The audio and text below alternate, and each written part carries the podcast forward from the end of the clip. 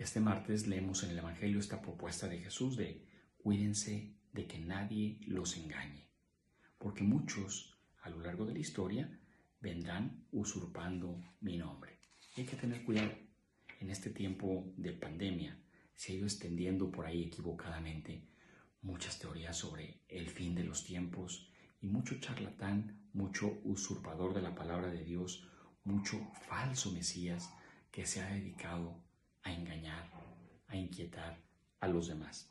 En nuestro tiempo pues no faltan estos falsos Mesías, usurpadores que proponen a veces soluciones rápidas para todo. Hay que acercarnos a la palabra del Señor, que la palabra de Jesús sea siempre la brújula de tu vida y no un mensaje de WhatsApp, no un mensaje barato que te llegó de quién sabe quién. Solamente la palabra de Dios nos ilumina